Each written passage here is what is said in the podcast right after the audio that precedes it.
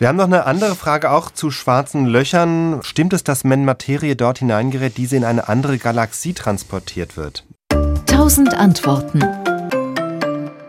Oh nein, oh nein, nein, nein. Das also, wenn in einem schwarzen Loch Materie verschwindet, also man, das, man weiß ja nicht genau, was dann genau passiert, aber was eines kann man sagen: Die Materie bleibt da.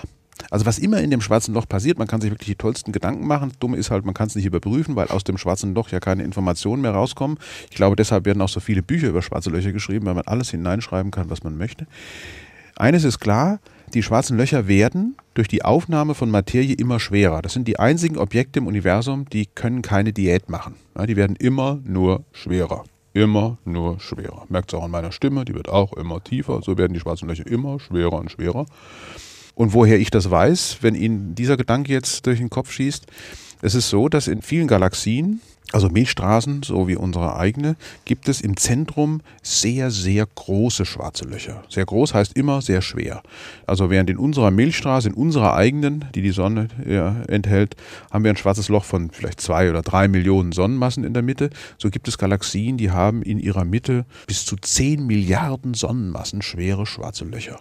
Da fragt man sich natürlich, woher wissen die das? Das kann man beobachten. Man kann die Bewegungen von Sternen, die noch nicht verschluckt worden sind, um die schwarzen Löcher herum beobachten beobachten und stellt dann fest, dass in einem relativ kleinen Raumbereich eine ungeheure Masse drin sitzen muss, um diese Sterne so zu beschleunigen, wie man es beobachtet. Und wenn man diese Masse dann ausrechnet, dann sieht man, aha, das ist ganz schwer.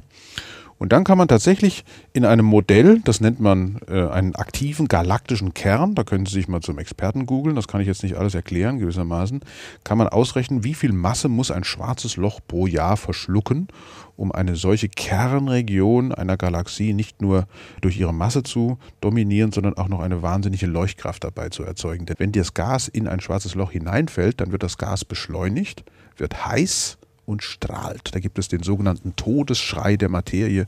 Bevor es in ein schwarzes Loch hineinfällt, gibt es nochmal einen Röntgenblitz und dann ist er weg.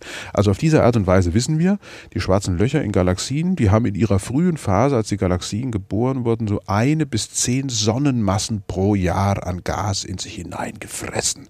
Und das Ganze dauerte 100 Millionen Jahre und dann kommt man schon mal in die Gegend von einer Milliarde Sonnenmassen, wenn man das so zusammenzieht. Aber daran sieht man eben, die Massen der schwarzen Löcher wachsen und wachsen. Und früher, will ich das vielleicht noch sagen darf, früher dachte man, die schwarzen Löcher seien der Eingang und die weißen Löcher, sogenannte White Holes, das sei der Ausgang. Also die Materie fällt in die schwarzen Löcher rein und aus den White Holes kommt die Materie wieder raus.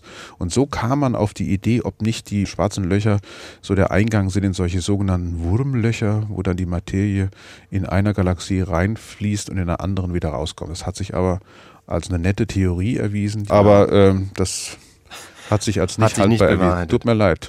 SWR Wissen. Tausend Antworten.